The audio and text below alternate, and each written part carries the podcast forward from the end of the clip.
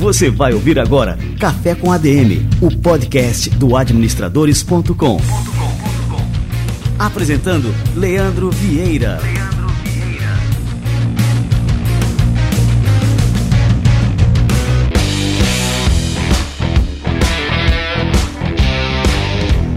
Galera, está no ar mais um Café com a DM, a sua dose de cafeína nos negócios. E hoje nós vamos conversar com a executiva que está mudando o rumo do Flow, um dos podcasts mais populares do Brasil. O Flow se transformou em um ecossistema de mídia, informação e tecnologia sobre a liderança dela, a Sara Bukvitz, a nova CEO do Flow. Ao Café com a DM, ela vai explicar essa mudança e vai pontuar os próximos passos para alavancar a lucratividade da rede. Daqui a pouquinho, Sara Bukvitz chega aqui no Café com a DM, fica ligado.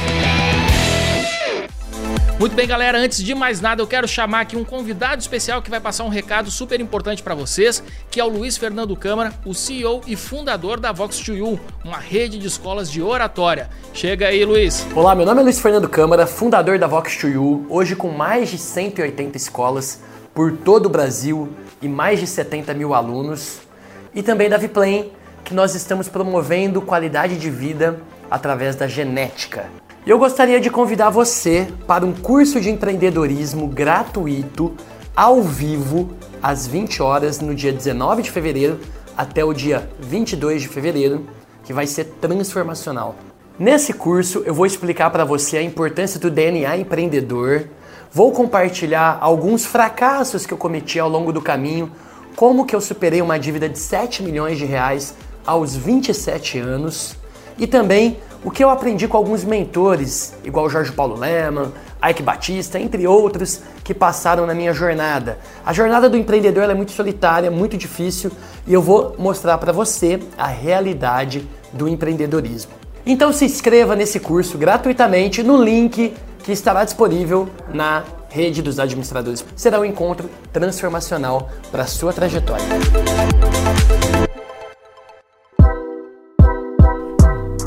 Antes de começar a entrevista, eu queria compartilhar algo inusitado com você. A gente escuta muito sobre inteligência artificial, mas como ela pode, na prática, mudar o nosso dia a dia como administradores, empresários e líderes? Ninguém responde essa pergunta tão bem quanto a Adapta. A Adapta conta com os melhores cursos sobre como usar IA na prática. A escola oferece, inclusive, um curso exclusivo com um único brasileiro no time de pesquisa da OpenAI, a criadora do ChatGPT. E agora eles estão querendo entregar um ano de acesso ao GPT-4, a IA mais inteligente do mundo. É só entrar em adapta.org/gpt4 para ver como resgatar. Ou clicar no link que vamos deixar aqui na descrição do programa. E se você ainda tiver curiosidade, é só entrar um pouco no Instagram da Adapta e ver a quantidade de assinantes contando a sua experiência com eles. Na verdade, foi isso que me convenceu a testá-los. E eu posso dizer que vale muito a pena. Então dá uma olhada em adapta.org/gpt4 para ver como participar dessa promoção única.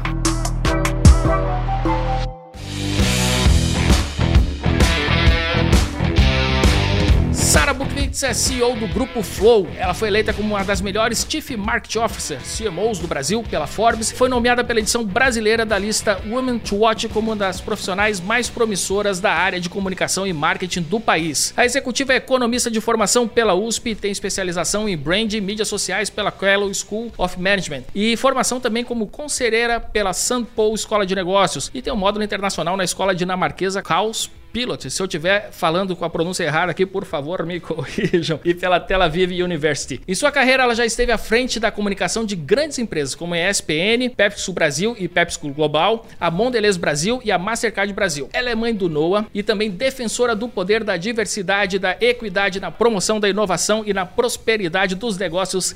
Sara Bukvitz, que honra receber você por aqui. Seja muito bem-vinda ao nosso Café com a DM. Muito obrigada, eu que agradeço o convite. É uma honra estar aqui com vocês. Que bacana, Sara. Sara, eu sou um grande admirador do Flow. O Flow é uma, uma referência para todo e qualquer podcaster do Brasil.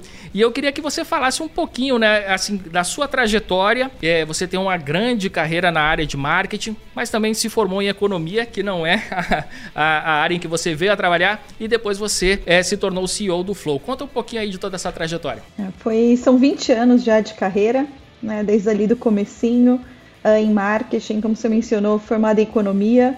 É, então eu já era uma marqueteira que não era marqueteira, né, que, que já tinha uma visão diferente, uma visão mais voltada para os negócios. Trabalhei na PepsiCo do Brasil por oito anos, depois fui para Mondelez por dois anos e meio. Trabalhei em Nova York na PepsiCo Global, depois ESPN, né, onde eu tive minha primeira experiência como head de marketing numa empresa de mídia e de conteúdo, que me preparou muito até para esse desafio de hoje. É, e nos últimos seis anos, antes de entrar no Flow, eu fui CMO da Mastercard, que também é uma empresa referência em comunicação, em produção de conteúdo, em criação de experiências. Né? A minha carreira é, muitas pessoas falaram, ah, você fez um cavalo de pau, né? Que grande mudança sair de uma Mastercard e ir para o Flow. E que, na verdade, não, eu não considero um cavalo de pau.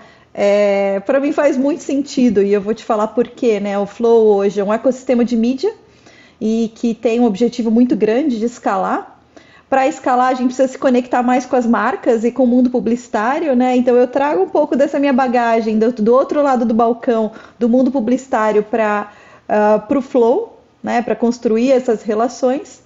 É, entendo um pouquinho de marca, né? Afinal, eu tô há 20 anos, estava 20 anos trabalhando em marketing. Só um pouquinho, né, Sara? E tive essa experiência, só um pouquinho, só 20 anos em marketing.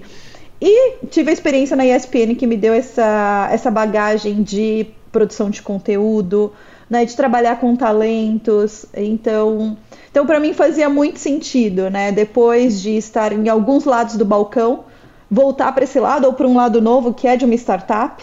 Né? Então também tem uma questão de sair de multinacionais americanas e trabalhar numa startup num momento muito positivo, né? Num momento em que as startups estão crescendo, principalmente as de mídia como o Flow. Muito bom. É, Sara, eu queria que você contasse um pouquinho né, dessa, dessa história do Flow.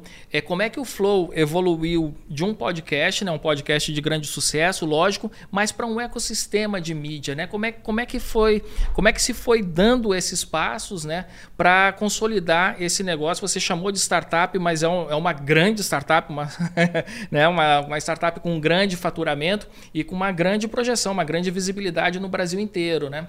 Então eu queria que você comentasse. É que essa... o nosso coração é de startup, Leandro. A gente, ah, legal, não pode é perder esse espírito, né? Não, o Igor ele sempre fala, Sara, que a gente é startupeiro. Você já virou startupeiro? Eu falo, já, já sou startupeira. É, a visão é de startup. O grupo ele passou por muitos momentos, né, Leandro? E acho que eu posso pontuar os últimos, principalmente os últimos três anos.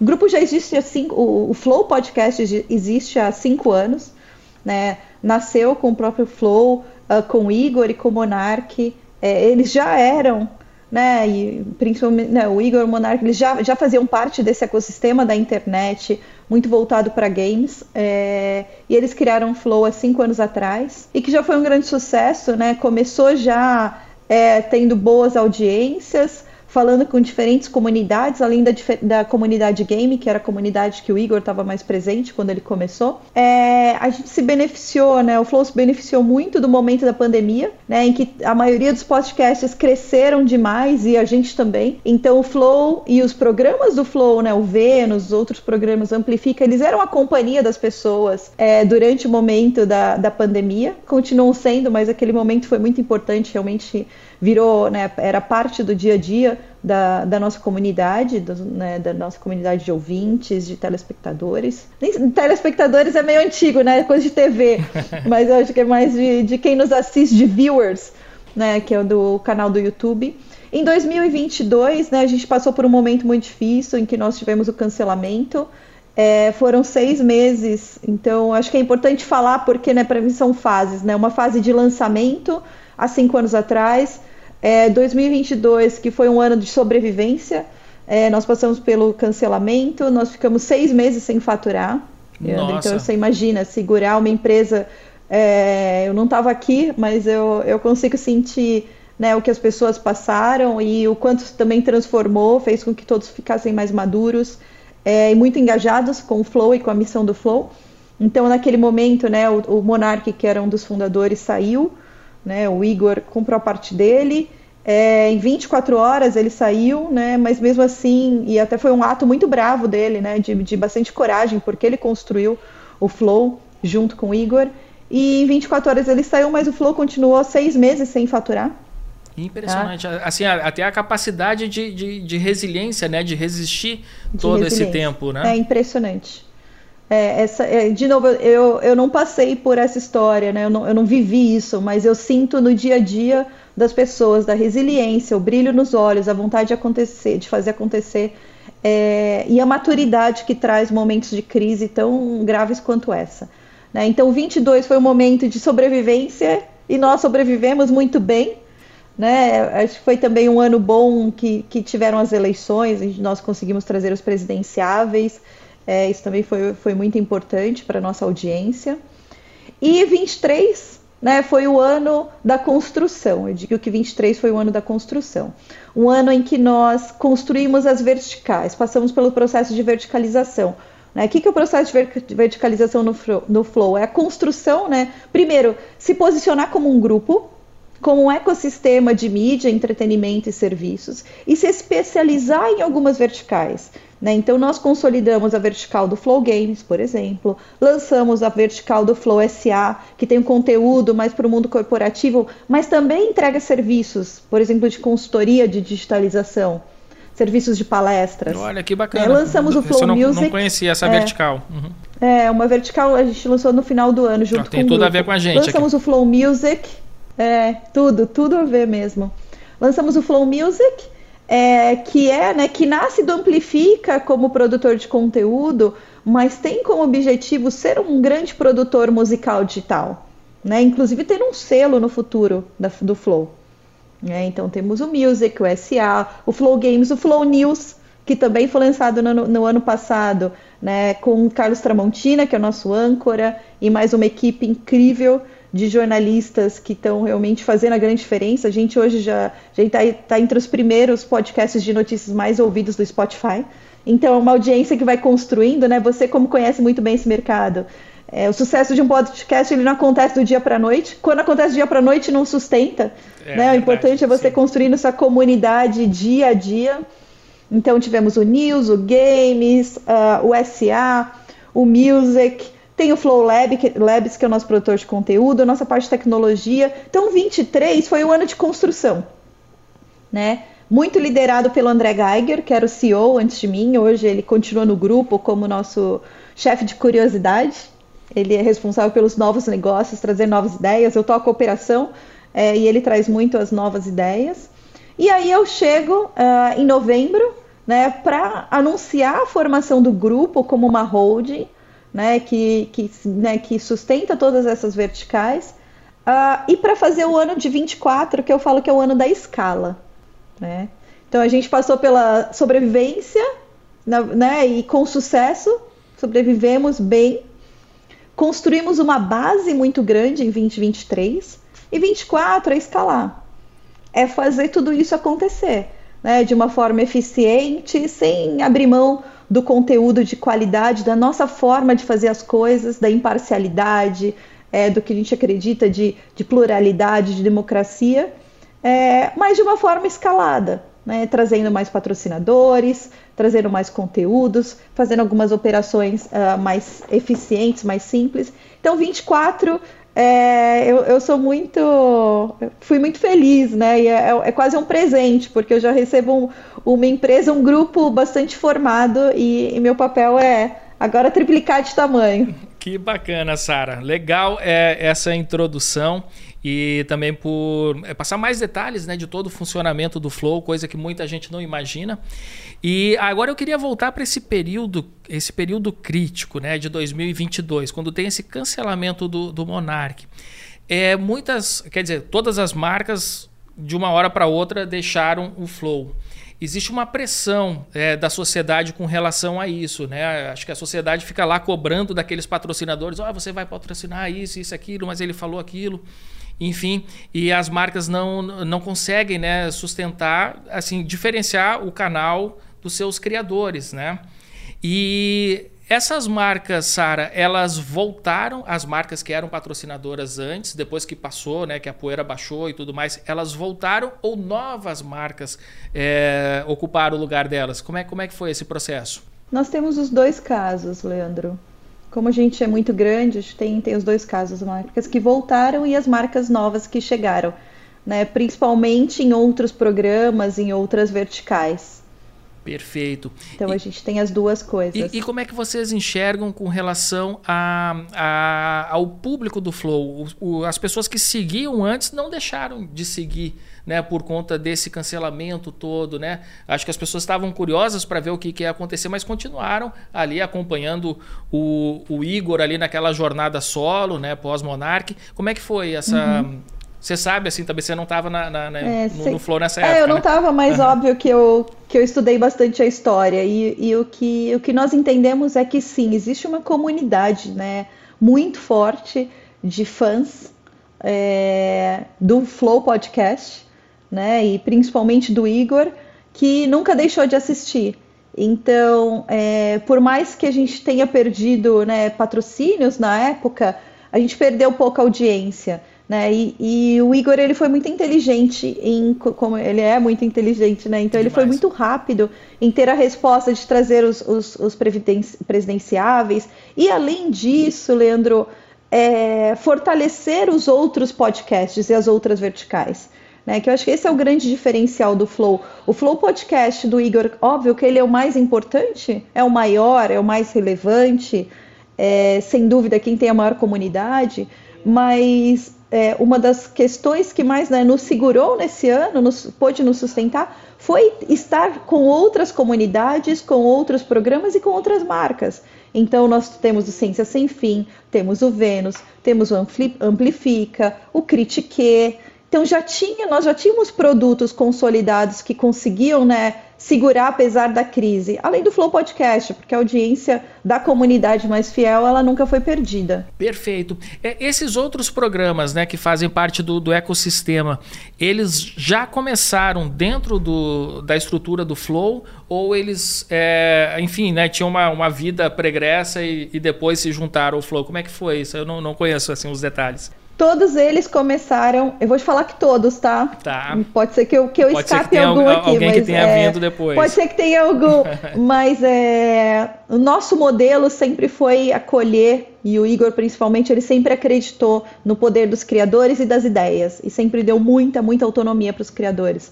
Então, todos esses programas que eu te falei, sim, eles começaram aqui no nosso sistema. Então, Vênus Amplifica, Ciência Sem Fim eles começaram aqui o Flow Copy, o Flow Podcast também, Salve Salve Família, Critique, sempre começaram aqui. Inclusive tem outros programas, né, outros podcasts aí no mercado que começaram com a gente e depois saíram, né, que usaram que usaram as nossas estruturas, que que começaram aqui no Flow e depois saíram.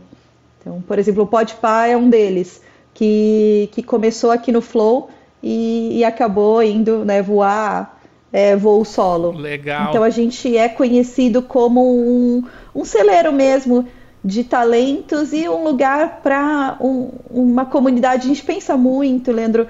Na, na nossa, né, nossa comunidade ela, ela é mais ampla, ela tem a comunidade de quem nos ouve, quem nos assiste, mas também nós entendemos o nosso papel, a nossa responsabilidade na comunidade de criadores. Muito legal. Então, é... por isso, a gente tem sempre as portas abertas para novas ideias. Que bacana. E isso que eu ia te perguntar, Sara, até a respeito dessas novas ideias. É, eu acredito que vocês criaram um movimento no Brasil. Por exemplo, o Café com a DM, ele é, ele é anterior a, a essa moda né, que, que chegou com os videocasts, que eu acho que vocês lançaram essa moda no Brasil. Me corrija se eu, se eu tiver errado. Né? E isso acabou influenciando muita gente, né? Esse, esse formato né, do, do Flow. E assim, hoje em dia, praticamente assim, todo mundo que eu conheço do, do meio digital tem um podcast. Como é que vocês enxergam essa, essa essa proliferação é, do formato e, e, como é que vocês encaram isso, né? Encaram como concorrentes, é, a atenção vai, vai se dispersar, como é que vocês enxergam esse movimento? É, tem várias formas, né? Eu acho que de um modo geral é muito positivo. O crescimento do mercado é muito positivo, Leandro, porque nós acreditamos verdadeiramente no fortalecimento do ecossistema, tá? De videocasts. Acho que essa é a primeira questão. Sim, nós fomos pioneiros em muitos podcasts, né? Vou te dar um exemplo. O Vênus, por exemplo, ele foi o primeiro videocast liderado por mulheres do Brasil. Olha só. Então, assim, é um título super importante. Demais né? É uma coisa que é, é demais e tem uma comunidade ainda muito fiel. Então, nós sim fomos muito, construímos isso. Eu vejo, nós vemos sim essa proliferação. E eu acho que tem um pouco de, né, assim, não existe uma fórmula, né? Existem expectativas. Todo mundo pode é, pegar a sua câmera. Hoje é muito fácil, ainda bem que hoje é, é, fácil você criar o seu videocast, o seu podcast. Né? A tecnologia está aí para nos ajudar. É, e, mas acho que é importante ter um pouco de expectativa, né? Assim, que tamanho que você quer ter para o seu podcast, para o seu videocast? Né? Eu acredito, nós acreditamos muito no poder das comunidades. Né? Então você pode ter uma comunidade um pouco menor, mais nichada, que vai pensar, sei lá, do, né, sobre o, uma ferramenta X do avião, e a outra que vai gostar de avião. Então, é, o crescimento do mercado ele é importante é, a tecnologia ajuda é, e nós acreditamos, nós acreditamos que infelizmente nem todo mundo vai ter o tamanho, nem nos nossos próprios programas, tá? Vão ter um tamanho do Flow Podcast e cada vez menos. Tá? Porque as comunidades estão ficando cada vez mais específicas dentro do seu nicho. O que é importante? Ser relevante dentro do seu nicho. Ter um conteúdo que as pessoas queiram assistir, né? que as pessoas sejam fiéis ao seu conteúdo, né? Porque afinal todo mundo só tem 24 horas no dia. E ainda, né, tomara que ainda durma aí 6, 8 horas, não sobra muito, não sobra muito tempo. Então, assim, o, o share, né, o percentual de tempo que as pessoas vão passar assistindo o seu, seu podcast, se a gente coloca em perspectiva, é importante pensar nisso para garantir que o conteúdo que você está fazendo ele é muito, tem que ser bastante relevante, para ser relevante para a vida da pessoa. Né? Então, a relevância na criação do conteúdo, pensando sempre no que é relevante para a sua comunidade, para quem que você quer falar, é, para a gente acho que é a, não receita do sucesso, porque não existe receita de sucesso, mas é, são, são as, os formatos que a gente enxerga que acabam dando mais certo em termos de audiência, de captação de patrocínio. Mas, de verdade, é, todo mundo pode fazer e falar o que quiser. Assim, né? Pelo menos, eu falo assim, ah, pelo menos minha mãe vai me assistir. é, com certeza. Eu ia te perguntar agora que você falou, né? Captação de patrocínio. É, justamente, acho que uma grande dificuldade dos pequenos podcasts é ter um patrocinador. E por mais que ele seja muito relevante em um nicho específico, se esse nicho não for grande o bastante é, para que é, ele consiga atrair um patrocinador, que esse patrocinador enxergue né, que aquele patrocínio faz sentido né, para aquela comunidade ligada àquele podcast, aí ele vai ter, vai ter dificuldades para se manter. Então, assim, o que eu vejo é que muita gente com, começa um trabalho legal, tem um bom conteúdo, é, tem qualidade no, no, material que entrega, mas acaba jogando a toalha porque não consegue encontrar né, um patrocinador, um anunciante ali para o seu podcast. É ou que a receita de AdSense, né? E a, é, e a, ou que a receita de, né, que vem das plataformas banque também os custos, porque essa é um pouco da visão que eu tenho aqui, que eu, que eu puxo um pouco, é, que é um, um grande desafio né, para os nossos heads de vertical, que eu falo, no mundo ideal, um, o conteúdo deveria se pagar pela sua receita que vem das plataformas. Perfeito. E o lucro vem do patrocínio. E isso, mas assim. É, Esse é, é um desafio é difícil. difícil. Né, alguns, alguns conseguem, tá? Mas é bem difícil. É bem difícil. Mas eu vejo essa como, esse, como um mundo ideal. Tá? Porque realmente a captação de patrocínio não é algo, não é algo fácil para ninguém, não é, não, não é para gente, né? Existe muitas mídias diferentes, mídias diferentes, grupos, diferentes formas de se atuar. O mercado publicitário brasileiro é bastante particular também. Então, a captação de patrocínio ele acaba sendo um pouco mais difícil. Agora tem outras coisas legais, né? Para quem está começando, por exemplo, é, tem uma nova lei de incentivo fiscal de apoio à cultura que entra podcast. Ah, é? Então, essa é uma forma de captação de recurso. Olha, é. eu tô, tô, por fora, então, existem... eu preciso estudar mais. É. Então, existem outras formas hoje também, além né, das receitas que vêm das plataformas, de captação de recurso. E a outra também é utilizar o podcast com uma plataforma para te dar visibilidade como influencer, né? E trabalhar como influencer, também ter outras fontes de receita. Então, para mim a visão é sempre tentar achar essas outras diferentes fontes de receita. E nós, eu vejo que tem também uma responsabilidade, Leandro, de o Flow, por exemplo, a gente pensa muito nisso, como é que a gente pode construir diferentes tecnologias de apoio a esses creators, né, para que eles possam é, monetizar de alguma forma. Eu não sei se você sabe, mas o, eu, eu, para mim, eu tô falando isso porque para mim foi uma grande novidade, tá? Eu não sabia. Mas o Flow foi o primeiro podcast a liberar conteúdo para que qualquer criador pudesse fazer corte e ganhar com os cortes. Eu não sabia disso então, e eu não hoje, entendia por que, que é, tinha tanta gente fazendo cortes do Flow. As pessoas ganham, né, pelo corte. A gente deixa, é uma receita que a gente deixa de ganhar. Mas foi uma visão do Igor lá atrás de falar, não, o Igor é um gênio. É, de novo, ele é, ele é, realmente ele é. O Igor é um gênio. De uma visão de vamos, vamos ajudar o ecossistema. Porque também os cortes nos ajudam a trazer mais visibilidade de conteúdo. Com certeza. Sim, então, vocês ficam onipresentes, eu, né? Eu não estava presente, mas no... eles digam, é, mas eles disseram que no dia assim teve, um crash no YouTube. O YouTube não entendeu o que estava acontecendo. Era Igor para todo começou lado. Começou a ter outras pessoas monetizando e monetizando. Então muda até a forma que a plataforma monetiza o que é muito interessante. Ah, que legal. Mas então, é, em termos técnicos, por exemplo, o YouTube ele não derruba esses vídeos assim por, porque faz parte, não, por exemplo, do. Não, porque é um conteúdo que a gente coloca como público para ah, eles utilizarem. Que bacana, olha só, genial, olha só. O Igor tem que vir aqui também. Faz tem, horas tem que eu chamo ele. Tem pessoas que vivem de corte. Uhum. Tem gente que vive de corte.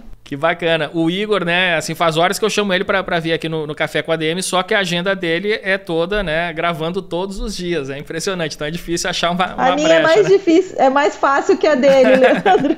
Você conseguiu a minha, olha, a minha é mais fácil que a dele. É, que bacana.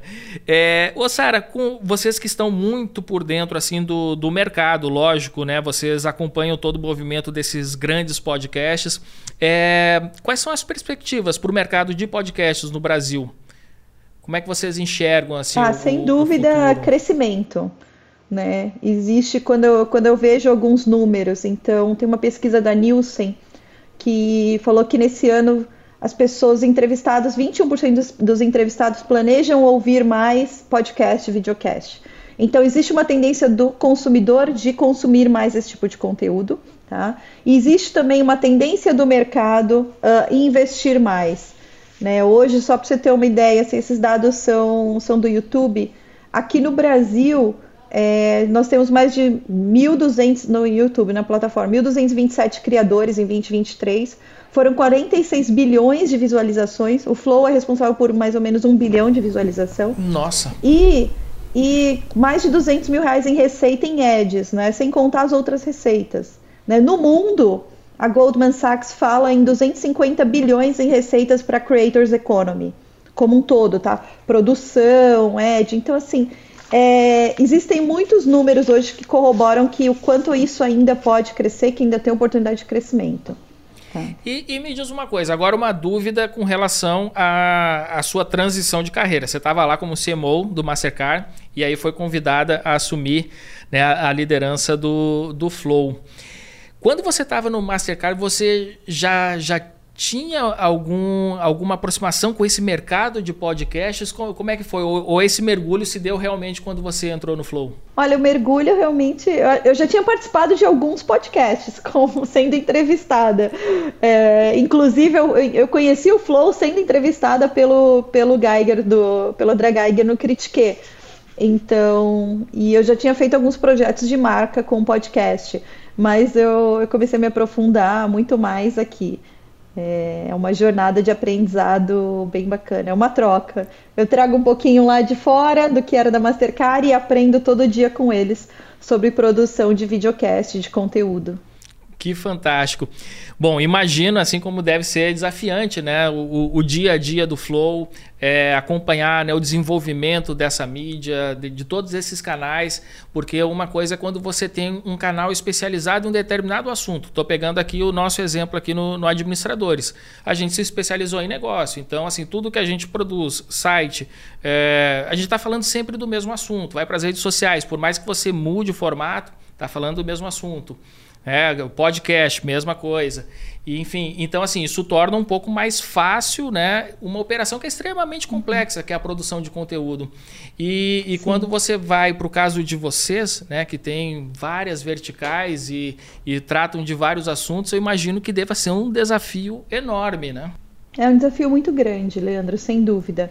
Né, eu acho que e eu passo né, por três níveis de desafio. Né? O primeiro é sem dúvida a gestão das pessoas, né, é, entrar nessa cultura que é uma cultura tão forte, é, tão específica, que traz tanta pluralidade, transparência, é, autonomia, as pessoas aqui são muito autônomas. Então começa pelo desafio de trazer processos e trazer algumas né, govern governança, processo, rituais numa cultura que é uma cultura mais solta. Então eu, eu já tenho esse primeiro desafio e que aí para mim eu tenho que ficar achando equilíbrio, né?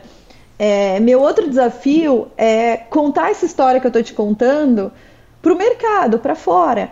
Né? É uma história que, essa história da resiliência, a história do, do, da construção e do crescimento, é, sem dúvida, um dos outros meu, do meu grande desafio. Contar isso para o mercado, né? fazer essa, deixar claro né? qualquer questão em relação à reputação do Flow e do potencial do Flow e trazer investimentos. Então, meu papel ele vai desde é, cuidar das pessoas no dia a dia, pensar na estratégia da empresa dos próximos anos e trazer a receita de amanhã e olhar o caixa. Então, realmente é bastante desafiador. E sem conhecer, e não cabe a mim de, né, definir o que é um conteúdo bom ou ruim. Né? Esse não é o meu papel aqui. Eu não tenho, não tenho a mínima pretensão nem esse conhecimento e não é. O meu papel é garantir que as pessoas estão felizes, trabalhando bem, de uma forma eficiente e que a gente esteja né, tirando o potencial, o maior potencial possível desse grupo e dessa máquina que é o Flow. Muito bom. É, ô Sara, eu vejo muito, eu, eu gosto muito da, da linha filosófica é, do estoicismo. E eu vejo assim que o flow é um caso de estoicismo na prática. Né? O estoicismo encara cada adversidade, cada obstáculo que a gente encontra como uma oportunidade de, de se fortalecer. E eu vi poucas empresas eh, se fortalecerem tanto diante de um, de um obstáculo quanto o Flow. É, vocês saíram muito mais fortes da, é, dessa crise né, de, de 2022. Mas eu queria saber agora, né? A, a, isso é o filósofo, a minha voz de filósofo aqui falando, né? Agora, em, em, termos práticos, né? O que, que vocês mudaram com relação à questão de contenção de crises? Porque isso é uma coisa que pode acontecer a qualquer momento, principalmente um podcast que trabalha com formato ao vivo. Né? Então, assim, eu já vi, por exemplo, podcasts. É, teve um cara que viralizou, agora eu não lembro qual que era o meme dele, e aí ele passou a ser convidado para os podcasts. Enfim, a, a Bora Bill, tá? Tô citando aqui, não tem problema, Bora Bill. Aí eu, eu lembro que ele foi convidado para um podcast, eu não lembro qual, e ele começou a falar algumas coisas que eram assim, pesadas, tal, tudo mais, e todo mundo ficou meio sem graça ali na, na, naquele podcast. Então, isso pode acontecer. Né? Você pode receber um convidado e esse convidado pode começar a falar um monte de besteiras e assim, como é que a gente pode fazer, é, como é que a gente pode lidar para que caso isso aconteça, não respingue ali na reputação do veículo, né, que está recebendo aquele convidado. Uhum. É, é uma arte difícil, né, Leandro? Porque é uma arte de conteúdo e principalmente aqui no Flow que a gente acredita muito em ouvir, é, em liberdade de expressão e ouvir as diferentes opiniões. Acho que o que não é negociável é, né, ouvir opiniões é, é, é, o que a gente acredita. O que não é negociável, negociável é quando se falta o respeito, quando se comete um crime. Então, né, então isso, isso não é aceitável né, para gente. Então, acho que a gente sempre. Uma coisa que o Igor falou né, outro dia assim, é, hoje a gente toma muito mais cuidado, não no que fala, mas como fala, dando o contexto correto em relação ao que se é falado. Eu acho que isso é muito importante, né? Se a gente vai falar de racismo, é... aqui ninguém é racista. Então é importante que a gente coloque todas as questões para que não fique nenhuma dúvida em relação ao nosso posicionamento. Né? Então, esse é um cuidado que, que, que todos nós, e, e, o Igor principalmente, ele falou isso semana passada, inclusive, de, de como ele, ele toma cuidado, não pelo que ele vai falar, mas o como ele vai falar, garantindo que, que o que ele quer falar está claro. Né? Porque, inclusive, o que foi falado com o Monark, o que ele falou, assim, a, a, forma que foi interpretada foi, foi muito diferente do que ele efetivamente falou. Então, assim, o, o, falar de uma forma que não dê uma interpretação errada, eu acho que é uma questão que nós tomamos um cuidado adicional. É, em relação aos convidados, é, eu acho que o nosso papel é, se acontece alguma coisa muito fora do nosso controle, é de alguma forma intervir, né? Falar, não, tipo, a gente não compatua com essa opinião, enfim, é, tentar de alguma forma controlar a situação, deixando claro qual é o nosso posicionamento. Mas, mas é, esse é um risco de um programa ao vivo e cada vez é menor, né, Leandro?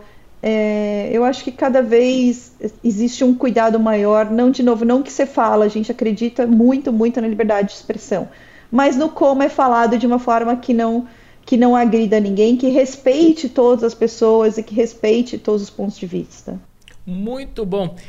Bom, estamos tendo aqui uma aula sobre o mercado de podcasts com a Sara Bookvids e Sara. Quem me dera, eu tô aqui há 90 dias só, Leandro. Não, mas olha, a gente está aprendendo muito aqui com você e sabendo detalhes aqui da, dessa empresa fantástica aqui que é o Grupo Flow. E, Sara, para a gente terminar aqui o nosso podcast, o que, que você recomendaria para as pessoas, já que a gente falou tanto assim desse formato? É, a gente tem aqui na nossa audiência muitos empreendedores, temos pequenos, grandes, médios empreendedores que escutam aqui o Café com a DM. Temos vários grandes empreendedores que ainda não despertaram para essa mídia, para o poder dessa mídia. Então, eu queria que você deixasse aqui um, um recado, né? Qual que é a, a importância de se investir nesse formato para esses empreendedores passarem a ver aqui as oportunidades que existem nesse mercado. É, é um mercado que ele fala com bastante qualidade com o seu público e com a, e com a sua comunidade. É, eu acho que essa, essa é uma das grandes questões em relação ao podcast, né? A gente está aqui conversando há mais de 30 minutos, né? Então você tem mais tempo para dar contexto, para falar, para ter uma mensagem mais profunda, seja sobre um tema, sobre uma marca, sobre alguma coisa, é, né? Que qualquer coisa queira ser passada. Então é, eu acredito muito no formato de videocast, principalmente para empreendedores, porque é um lugar que você é um, um meio que você tem realmente mais qualidade, você consegue ir mais profundo né? Você consegue passar uma mensagem mais profunda, com mais detalhe de qualquer coisa que você queira falar. Então, esse é. Pensando no meio videocast, esse é o recado. Agora, pensando no empreendedorismo, né? É, eu não sou empreendedora, agora eu sou, mas eu não fui minha vida inteira, mas eu tenho aprendido muito é, com o Igor e com o André, que são realmente empreendedores é, o quanto algumas coisas são importantes, o acreditar. Muitas vezes a gente acredita primeiro e depois, né, depois vê como vai fazer. Né? Nada é na sorte, tudo aqui é muito pensado, as decisões são muito bem tomadas, muito embasadas, mas as decisões são tomadas com qualidade, são rápidas, né? A gente toma decisão rápida com qualidade. Então, e isso eu vejo que é o que eu mais estou aprendendo aqui com esses empreendedores. Ter um sonho, ter uma visão, um propósito claro, é, e conseguir tomar as decisões para ir construindo isso. Vai ter dia que você vai errar, tem dia que você vai acertar, tem dia que você vai tomar uma porrada, outro dia você vai receber né, flores, mas faz parte do dia a dia. A vida é assim, não é muito diferente da vida. Né? Então, é, o que você falou né, de resiliência, a resiliência é importante, mas uma resiliência não só pela resiliência, mas a resiliência com propósito. Né? Sabendo onde é que a gente quer chegar, o que, que a gente quer ser é, e fazer valer a pena a jornada. Sensacional. Sara, eu queria te agradecer demais pela presença aqui no nosso Café com a DM. Foi ótimo aqui o nosso bate-papo. É, queria dar os parabéns aí para toda a turma do Flow é, por todo o trabalho que vocês desenvolvem. É uma coisa assim, realmente é uma escola para todos nós, podcasters, enfim, para a sociedade em geral. A gente aprende muito com vocês. Para mim também, Leandro. Eu tô aprendendo muito com todo mundo aqui, viu? Que fantástico. E, e obrigado mesmo aí pela presença aqui no nosso café de hoje. Eu que agradeço, foi um prazer esse bate-papo. É, eu faço pouco, né? Eu, eu não tô, nas, eu não tô no, nos podcasts, então é, para mim é sempre difícil falar. Tem outros profissionais melhores do que eu para fazer. Mas eu, e eu espero que tenha ajudado, espero que né, a sua comunidade tenha gostado desse, desse nosso bate-papo. Eu adorei, então eu quero te agradecer é, que foi muito bom também poder compartilhar e aprender com você. Muito Show obrigada. De bola. Obrigado mesmo. E você, o que, que você achou deste Café com a DM de hoje? Deixe já seu comentário onde você estiver ouvindo ou escutando esse podcast. Diga o que você achou e não só isso, compartilha também com seus amigos. Manda lá, grupo de WhatsApp, marca a gente no, no Instagram. Enfim, faça essa, essa mensagem que foi gerada aqui hoje pela Sara do Grupo Flow chegar para cada vez mais pessoas. Beleza, pessoal? E na semana que vem a gente volta com mais cafeína para vocês. Combinados, então? Então até a próxima semana e mais um episódio do Café com a DM, a sua dose de cafeína nos negócios. Até lá!